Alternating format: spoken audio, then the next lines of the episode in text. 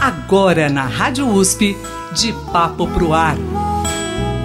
Teatro, música, cultura. De Papo Pro Ar. Apresentação Cido Tavares. Toda palavra incendeia e traz desejo de ficar assim, de papo pro ar. Mais um de papo pro ar aqui na Rádio USP. Com alegria eu recebo esse meu amigo. Eu, eu já peço até a liberdade e, e, e, e, a permissão de falar, meu amigo Antônio Adolfo, porque a gente já vem se encontrando aí ao longo de alguns anos, né, Antônio? É, virtualmente. Mas que prazer, que honra tê-lo aqui novamente. Antônio Adolfo, tudo bem? Seja bem-vindo. Querido amigo Cido, também falo a mesma coisa, porque a amizade já, já está aí, já está com a gente, né? É um prazer enorme sempre bater um papo com você, e, enfim, estar falando com os ouvintes também. Muito bom. Olha, Antônio, eu vou te falar. É, eu recebi aqui algumas sugestões de perguntas para fazer para você que você está lançando mais um novo trabalho. A gente vai, a nossa conversa hoje é sobre esse belo lançamento. Você que vem presenteando a gente aí é, a, a, todo, a todos os anos né, da, da, sua carreira. Mas eu já confesso a você que eu dificilmente eu vou seguir as perguntas, porque a gente começa a conversar e aí eu não vou seguir as perguntas, tá? É, claro, claro, claro. Isso aí a gente vai improvisando também. Bom, a gente está gravando, o programa está indo ao ar hoje, sexta-feira, mas estamos gravando no dia anterior, ou seja, quinta. Hoje é quinta, o programa vai ao ar na sexta. Estreia da seleção brasileira na Copa do Mundo. Essa Copa do Mundo de 2022 está surpreendendo, porque os ditos não favoritos estão surpreendendo os gigantes, né, Antônio? Não sei se você está acompanhando.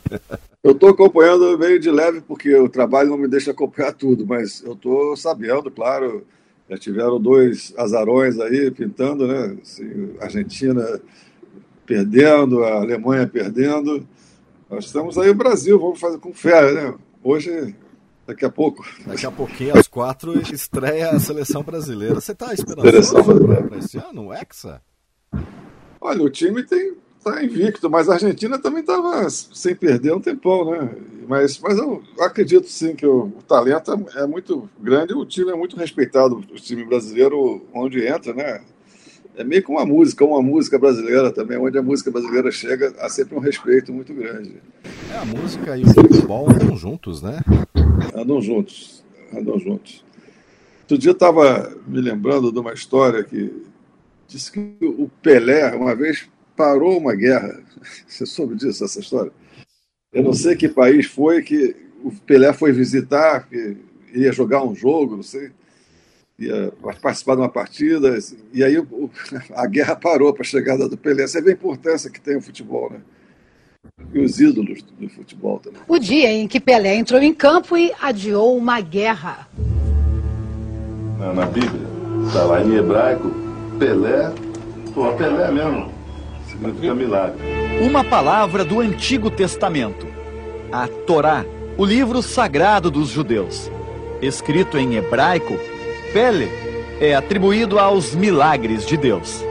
É a vida. Obrigado, meu pai. Um milagre realizado num campo de batalha. Líbano. 15 anos de guerra civil entre cristãos e muçulmanos. 22 anos de guerra contra Israel.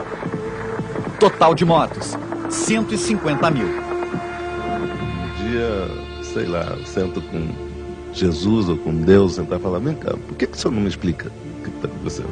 Por que, que não me diz qual é o caminho mais rápido de a gente poder melhorar isso, né? A primeira jogada seria devolver a inocência tirada de crianças onde o ódio foi plantado. Em 1975, Pelé conseguiu. O hoje bem-sucedido comerciante Ali Gebai trocou um fuzil pela bola depois que viu Pelé jogar. Na época eu era criança, tinha uns 11 anos, vim com meu pai e lembro bem desse jogo como fosse hoje. Nós sentamos aí na esquerda, lateral do gol. E ele ficou 15 minutos, ele fez. Eu, eu me lembro que ele fez uns duas defesas assim. É, eu, eu joguei um pouco no gol Depois eu fui pra linha, fiz os gols, fiz dois gols. Que não estão computados nos 1281 que Pelé fez. Imagina o cara chegar na frente do gol, pegando a bola no meio do campo, driblar 4, 5, 6 jogadores, fazendo fila de jogador, chega na frente do gol e depois volta para trás. É impossível isso, né? Não dá pra pensar, acho que o cérebro para no momento desse aí. Não dá pra pensar, só dá pra. Parece que você tá num sono aí, não tá, no, tá na realidade não. Vendo um humano fazendo tudo isso. Este Pelé realmente parando uma guerra. Matéria do Fantástico da TV Globo. O futebol é, não deixa de ser uma arte, mas a arte em si também, elas operam milagres, né, Antônio? Sem dúvida, sem dúvida. Eu sempre acreditei nisso. Para mim, a música sempre foi mais do que um prazer de tocar, mais, mais do que uma profissão. É, é quase que um remédio também, como você falou. A música cura as pessoas, a música realmente, não é à toa que existe a musicoterapia. É, nas escolas, lá na nossa escola, por exemplo, eu sempre falo sobre isso, é, os, os, os, benefícios que a música traz à pessoa, né? Assim, desde o raciocínio até a, a, tranquilidade que pode trazer, às vezes pode trazer agitação também, dependendo do estilo, né? Mas, enfim, a música faz bem a todo mundo, né? Então, estamos, estamos nela, né? Estamos com essa, com essa aí. A frequência musical, ela, ela, porque nós somos energia, o cérebro é energia pura e com frequência, mas a frequência musical, depende, isso, mas isso é independente, ah, eu, eu sou totalmente leigo, tá, Antônio? Qualquer coisa você me corrija. Mas a frequência musical com, com o beat, com, com o, o ritmo em si, elas influenciam diretamente o, o corpo e mente da, do ser humano, né? Não, sem dúvida, sem dúvida. Desde aquele fato da pessoa que se fala assim, ah, vou botar uma música aqui para relaxar, ou vou botar uma música para excitar, assim, para ficar é, acelerado, sei lá, música. Você vê nas academias de, de ginástica o pessoal precisa daquele. Eles botam aquela, aquele ritmo, né? Tudo isso influencia, né? Você vê uma coisa que eu gosto muito, eu trabalhei um pouco com isso também, é, é trilhas sonoras. Já trabalhei com filmes assim, e tive músicas em novelas também. É impressionante como a música faz uma cena, às vezes. Assim. Você, você tem uma cena que, às vezes, basta só aquela música assim por trás e está tudo ali, né? Aquilo, realmente a música é tudo. Para mim, a música é quase que tudo. Né?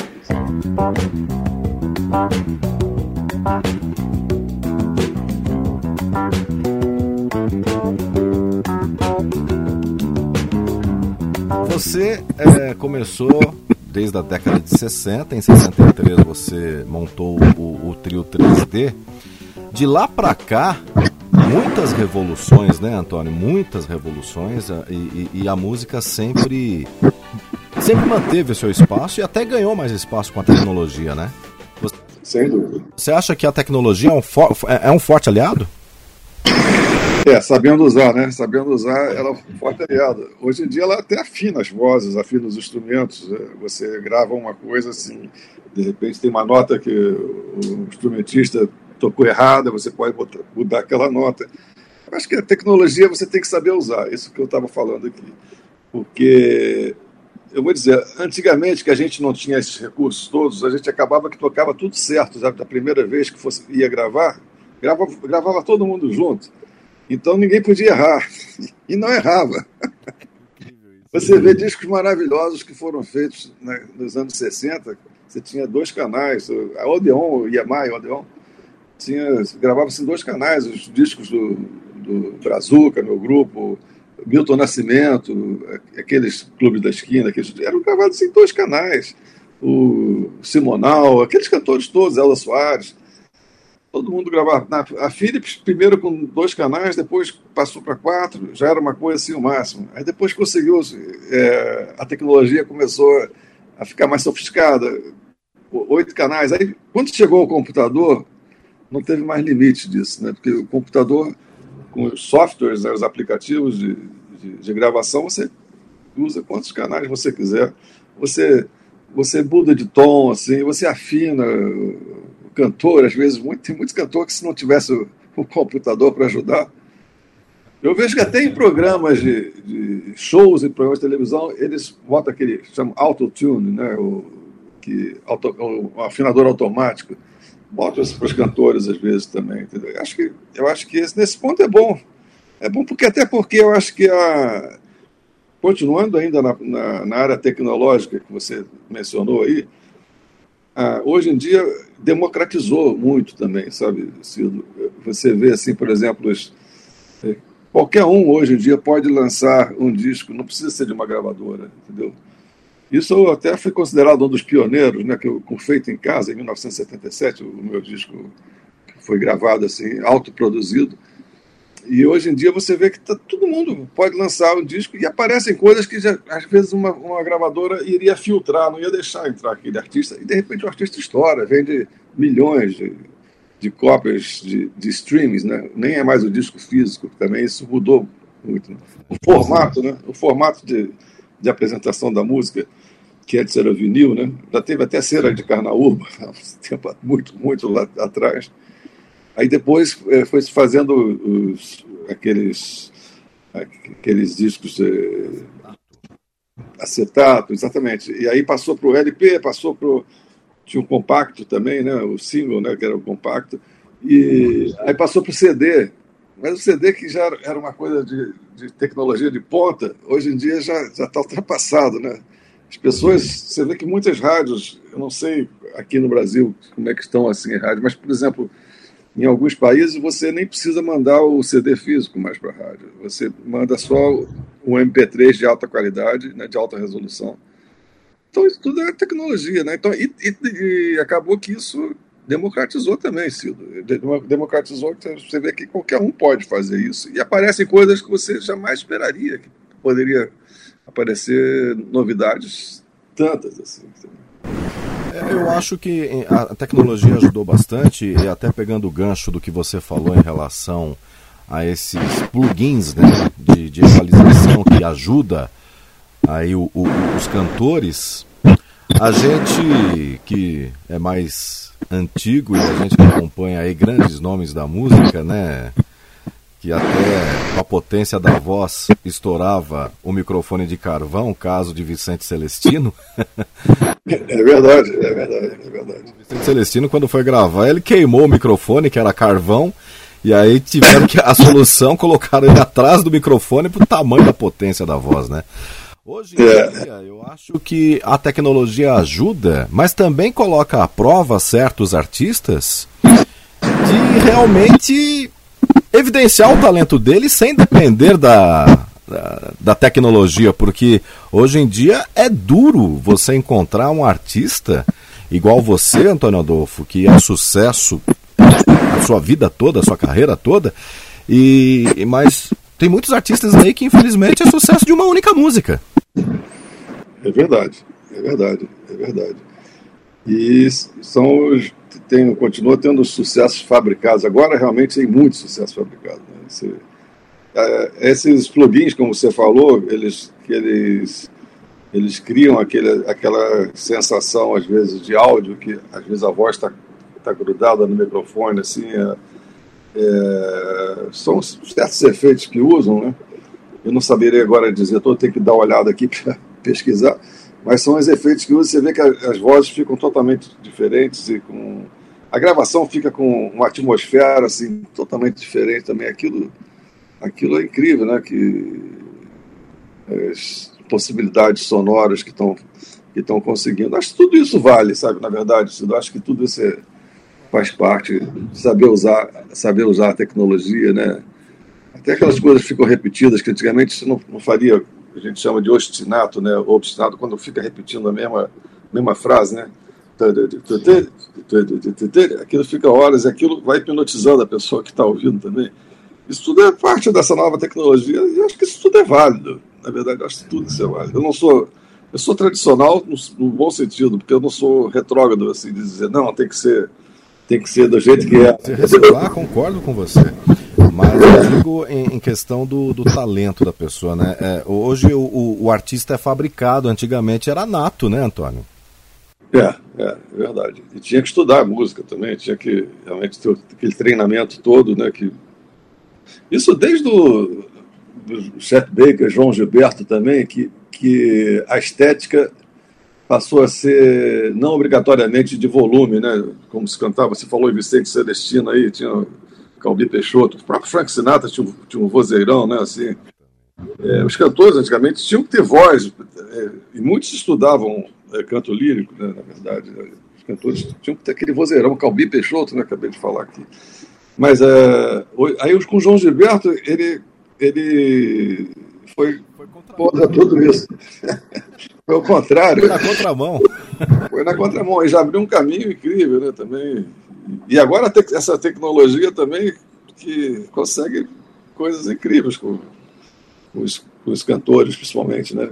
Com todo mundo, com todo, ela ajuda todo mundo, na verdade. Gilberto, ele foi na contramão, inclusive evidenciando mais o ritmo do, da batida do violão com a sua interpretação. Ele adequou a voz à, à batida do violão. Estou errado? Não, tá certíssimo, com muita sutileza, inclusive, né? Que, que aquele violão que ele tocava macio também, é, com a batida com maior balança, maior swing, né? Aquilo tudo tinha. Então ele fazia aquelas coisas com muita sutileza aí que foi o barato todo do negócio, aí, o grande barato, vamos dizer assim. Antônio Adolfo, agora a gente estava conversando um pouquinho antes de gravar. Você foi indicado, mais uma indicação para o Grammy. Você já foi indicado tanto para o Grammy Latino como para o Grammy. E essa última indicação, é, qual trabalho foi? Foi do CD Bruma ou foi da, da, da do, do, do, trabalho da, da composição do Tom Jobim que você fez?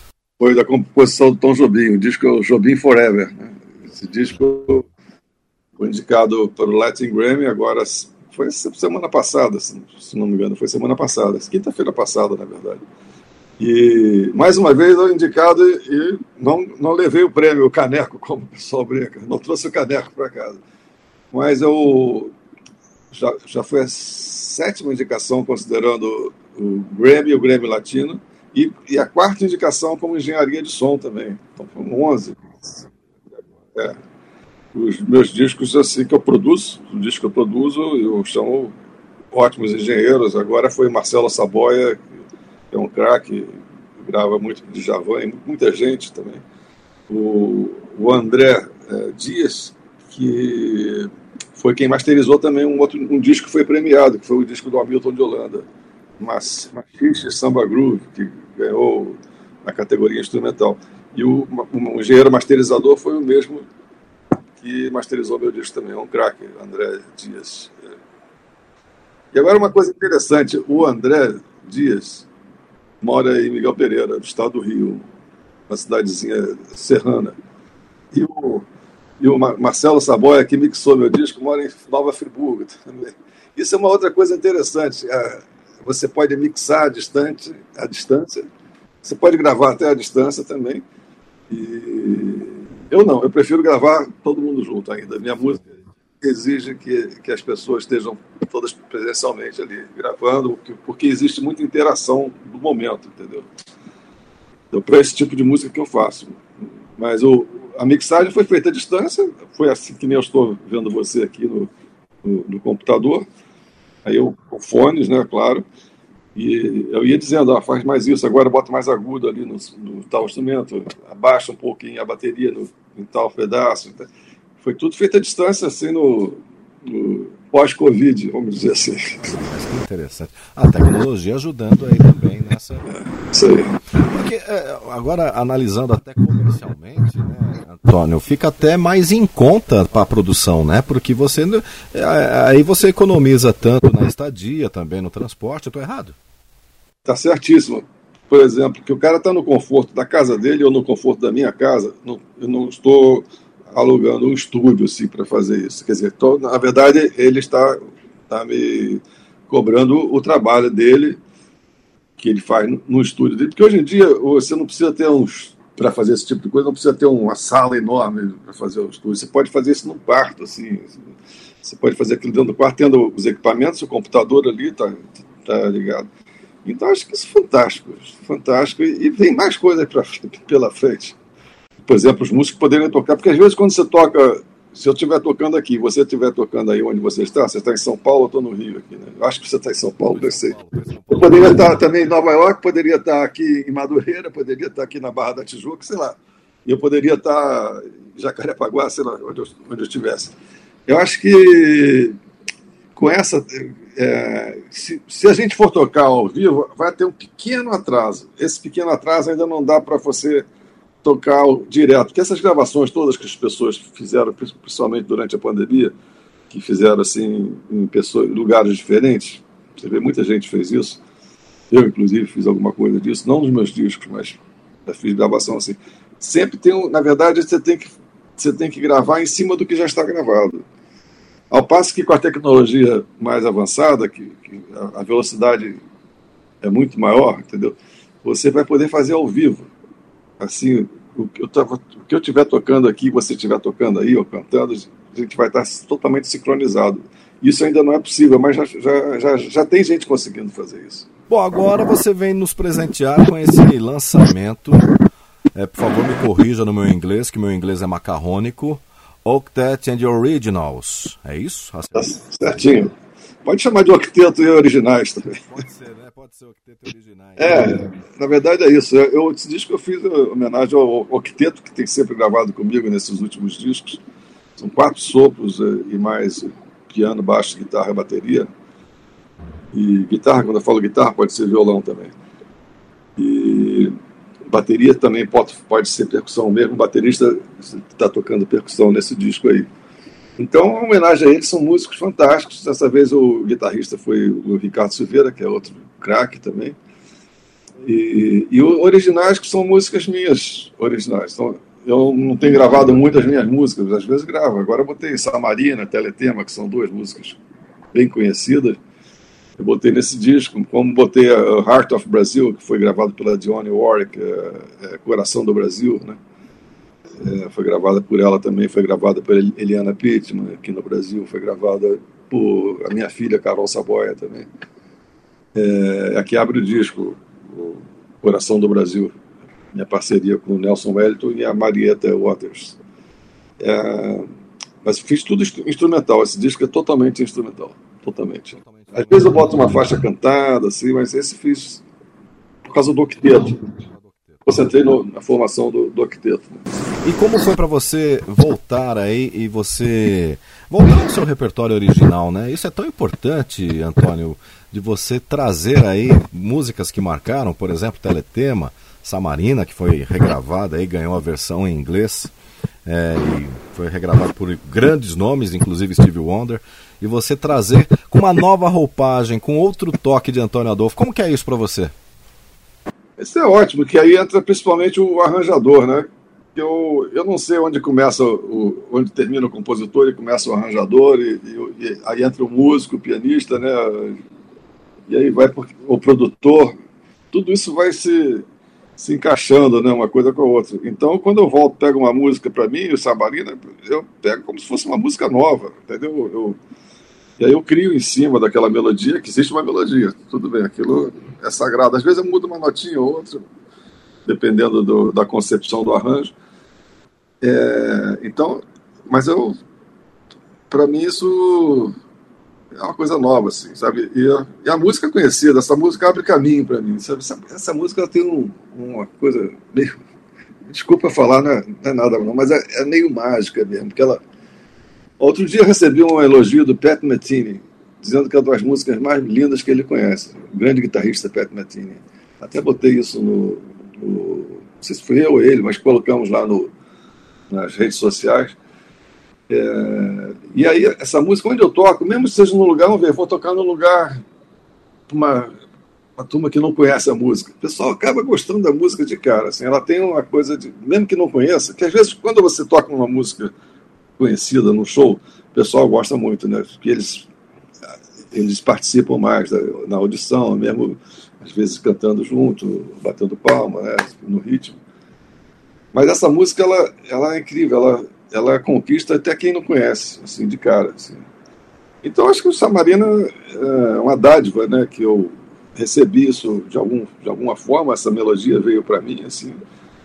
A letra do meu parceiro Tibério, saudoso, e nos Estados Unidos ganhou letra do Alan Bergman e Marilyn Bergman, um casal fantástico, compositor, parceiro de Michel Legrand e muita gente. E foi lançada em vários países, foi lançada na França, no Japão, é, em muitos lugares.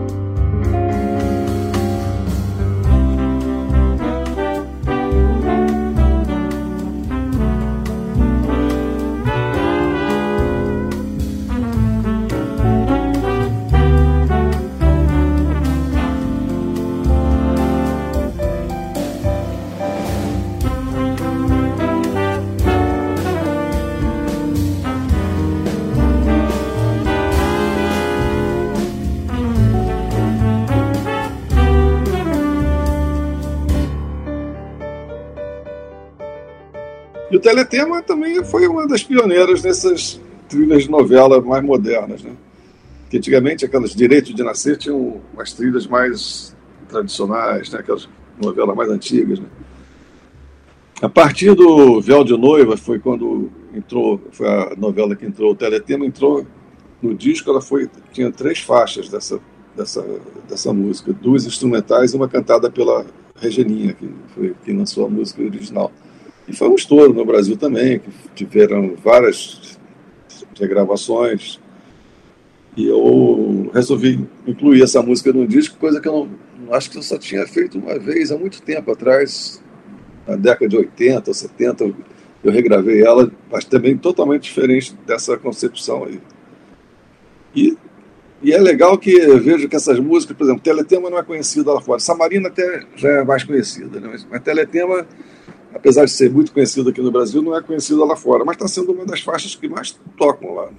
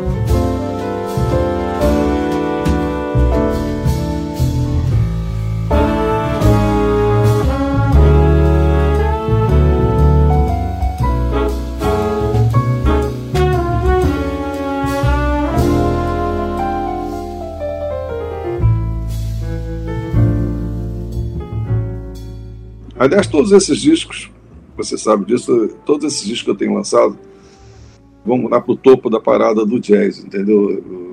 Ficam lá em primeiro lugar. Esse aí ficou três semanas no primeiro lugar.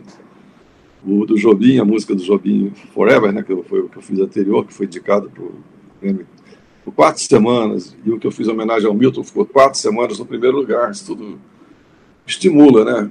Estimula bastante a gente. É um dos motivos que primeiro eu lanço o disco lá, depois, quando possível, quando tem autorização, nesse caso, desse disco, o Jobim Forever eu não lancei aqui no Brasil. Não lancei no Brasil. Poderia até ter lançado, que eu tinha, teria autorização para isso, mas esse disco eu estou lançando aqui no Brasil, inclusive o disco físico, né, o octeto e originais. Né. Essa era a minha próxima pergunta, é, Antônio, porque eu, na verdade eu tenho duas perguntas, mas eu vou fazer essa primeiro. É, você está lançando o disco físico. Tá certo que você está fazendo aí uma nova roupagem dos seus, dos seus clássicos. Você tem a interação e, e o convívio com o grupo musical. Mas é praticamente impossível. Você, é, como você falou da música é, ser mágica, eu acho que as suas mãos são mágicas. Porque é, como você explica fazer um repertório maravilhoso desse, gravar um CD físico em três dias? Qual o segredo? É aquilo que eu falei, que esse meu disco, esse, não só esse meu disco, mas os meus discos que eu gravo de forma instrumental, eles, eles são tem obrigatoriamente ter todos tocando ao vivo, ou quase todos, pelo menos. Porque é o seguinte, é um, é um tipo de música que requer interação entre os músicos, entendeu? Porque tem improvisações, os músicos, às vezes uma, um, o saxofonista faz uma frase lá e eu respondo de uma forma que, senão ele vai ficar frio se não fizer dessa forma. Então, na música instrumental, geralmente é, o ideal é gravar todo mundo ao vivo. Eu tenho um estúdio aqui no Rio, onde eu tenho gravado os discos. Gravei outro estúdio também no Rio, é, que tem espaço bom. Eu boto todo mundo tocando ao vivo. Então, o fato de estar tocando ao vivo. E também tem, tem o seguinte: tem até um termo que se usa assim entre os músicos, quando o músico fala assim, e tá virando gravação. Isso quer dizer o seguinte: que você não pode gravar mais do que três takes quando começa a gravar quarto, quinto, sexto, décimo take, assim, da, da mesma música, começa a ficar. Ela perde o frescor. Ela perde aquele. Isso faz parte da produção, você saber disso. Fica mecânico e perde a alma, entendeu? É que nem você fazer a mesma coisa 20 vezes, entendeu? Igual, entendeu? Mesma melodia, mesma. Entendeu? Aí, se você não, não ficar bom até o terceiro take, você está fadado a, a, perder aquela faixa, tem que gravar no dia seguinte e tal. Então é o seguinte, é, é, eu gravo aqui três músicas no dia, às vezes o primeiro dia que demora mais, porque a gente fica afinando o som da, do estúdio, né? Microfone, exposição de microfone, você sabe tudo isso como é funciona, né? Onde tem que botar o microfone, você tem que mudar o microfone às vezes, né? Que, é, a posição do instrumento pode chegar mais para lá. E, então, o primeiro dia a gente demora mais, grava uma ou duas músicas. Mas o segundo dia grava três, quatro. Aí, aí vai, são dez músicas. Esses dias são dez músicas. Então, então, três dias você grava tudo. E depois o que eu fiz depois foi a guitarra nessa vez. O resto fiz tudo, todo mundo junto. A guitarra foi separado, até porque o Ricardo, que tocou com a gente, estava viajando, então não podia naqueles dias. Aí ele fez da casa dele que, que a tecnologia permite hoje, entendeu? na casa dele ele, ele tem o Pro Tools, que é o programa que se, se grava como se fosse um estúdio, né? E aí ele grava lá, depois na mixagem a gente ajeita o som todo, de todo mundo, né? não só da guitarra né, nesse caso, mas de todo mundo. É, são coisas que a tecnologia não consegue substituir, né? esse contato, né, Antônio? É, tem que ter, tem que ter. Se você gravar, ah, vou gravar só o piano, agora bota o clique lá, plum, plum, plano, plano metrônomo, né? Tudo bem, vou gravar direitinho só o piano, vou tentar fazer mais livre possível.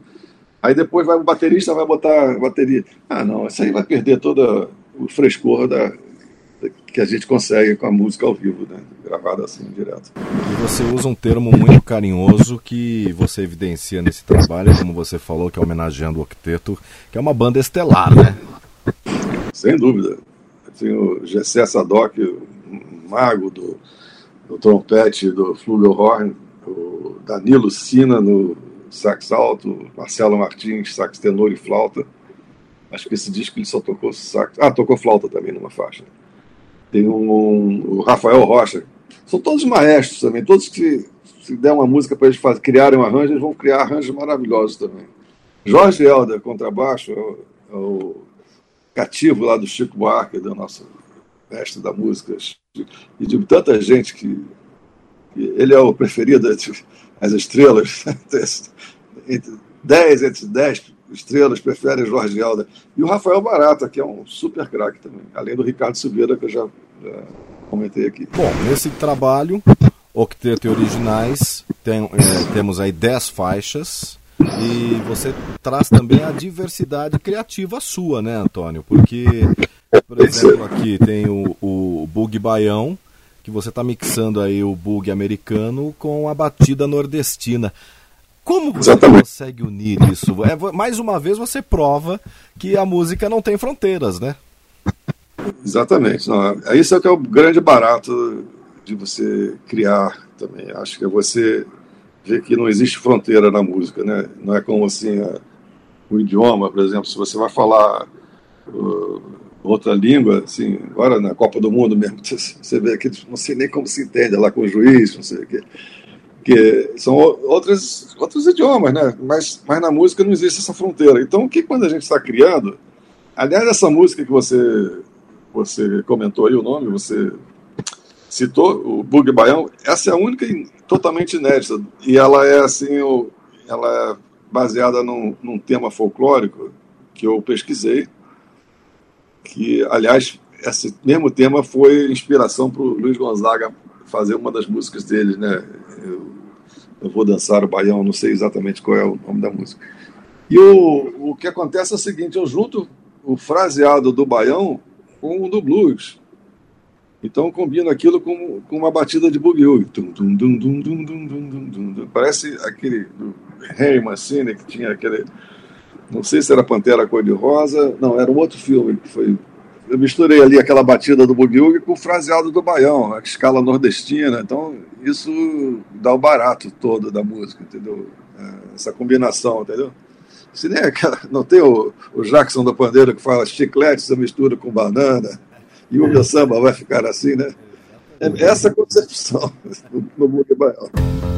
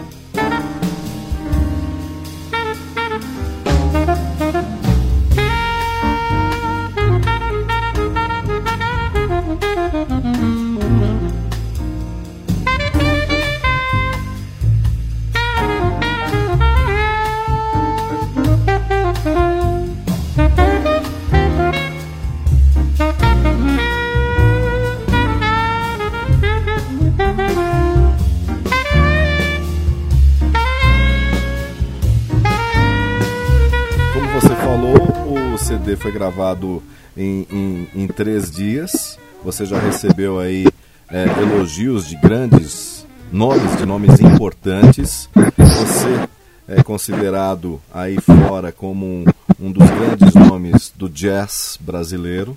O que, que, você espera desse novo trabalho, além do Grammy, que eu acho que o pé está quente para o Grammy agora com esse trabalho, Antônio?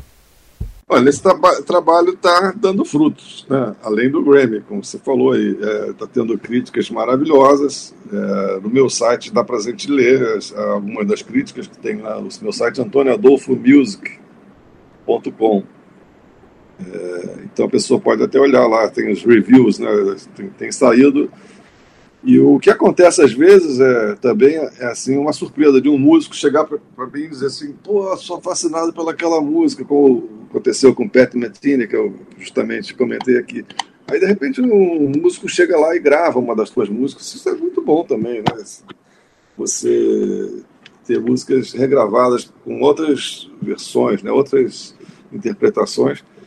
Isso é uma das coisas que eu sempre fico esperando e acontece mesmo. Assim. Aí os shows também, eu vou fazer agora, em fevereiro, eu tô com, vou fazer um show que vai ser baseado no Jobim Forever, na verdade, no disco que eu lancei ano passado. Vou fazer na Pinecrest Festival. Uh, a, aliás, a minha filha Carol Saboia vai participar comigo desse show. Ela é cantora, né? E, e já gravou discos lá fora também, gravou para o Japão.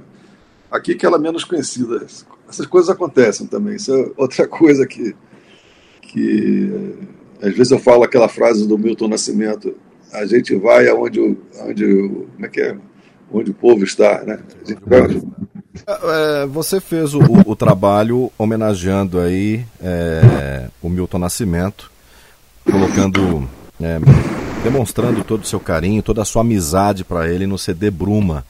E o Milton se aposentou dos palcos, ele viajou o Brasil, também fora do Brasil, se despedindo dos palcos, ao lado aí de grandes nomes que marcaram a trajetória do caminhar dele. E ele encerrou a carreira é, no palco onde o evidenciou como intérprete, que foi no Maracanãzinho. O, que, que você acha é, do, do Milton? É, lógico que o trabalho dele está aí todo evidenciado, mas ele, ele parar assim de se apresentar ao vivo, você como artista e amigo do Milton Nascimento, o que você tem a, a dizer sobre isso, Antônio?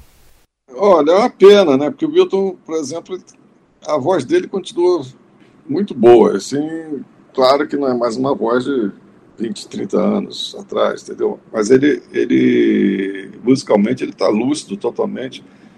É, o que acontece, ele está com dificuldades para locomoção, né? Assim, você vê que realmente ele, para caminhar, ele está com dificuldade, assim.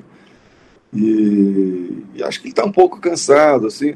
Mas é uma pena, né? A gente a gente fica guardando aquelas recordações dos momentos maravilhosos que em que ele já se apresentou e que gravou discos. Eu, eu gravei com ele no princípiozinho da carreira dele. Fizemos um show, eu o meu trio, né? Tinha o trio 3D, que era o meu trio. O Marcos Vale e o Milton Nascimento, quando o Marcos gravou Viola Enluarada, participação do Milton, inclusive, né? E eu com 3D acompanhando. E eu, o Milton, a voz, como era Elis Regina que falava que era a voz de Deus, né? o, Milton, o Milton tinha a voz de Deus. Ele é um cara assim, que inovou, inovou muito na música brasileira, então ele vai ser sempre lembrado. lembrado. Eu acho que essas pessoas assim nunca, nunca desaparecem, sabe? Elas vão ficar na memória sempre, sabe?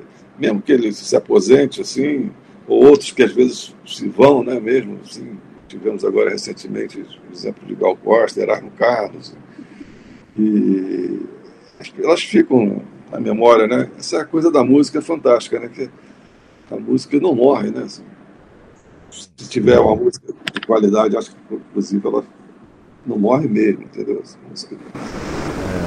É, infelizmente, nesse, nessa última quinzena, digamos assim, a música ficou triste, né? Perdemos aí grandes nomes: Gal Costa, Rolando é. Aldrin, Pablo Milanês, Erasmo Carlos. É, é. Você teve a oportunidade de, de, de trabalhar com eles diretamente? Muito. O Erasmo Carlos, ele gravou quatro músicas minhas. Peraí, três músicas três músicas minhas. Eu gravei alguns discos dele, o Banda dos Contentes, eu gravei no, no Pelas Esquinas de Ipanema, que eu fiz arranjos também. E ele gravou a música minha Teletema, ele gravou Teletema. Não nesse disco, ele gravou num outro disco. Gravou Dia de Paz no Banda dos Contentes. Gravou O Silêncio da Aldeia, que era uma música que não era conhecida também minha. E, bom, fizemos shows juntos. O Erasmo vinha no aniversário das minhas filhas, os filhos deles regulavam com a ideia, a idade da, da Carol, minha filha, que acabamos de falar dela aqui. Então ele levava os filhos no aniversário, a gente ia na casa dele, ia nos shows. Bom, teve uma, uma ligação maior. A Gal Costa, eu trabalhei com ela também, gravei no disco Gal Canta Caíme, anos 70 ainda, e toquei com ela alguns shows, um turnê que ela fez é, queridona também. Os dois são queridaços. O então, era fora do comum.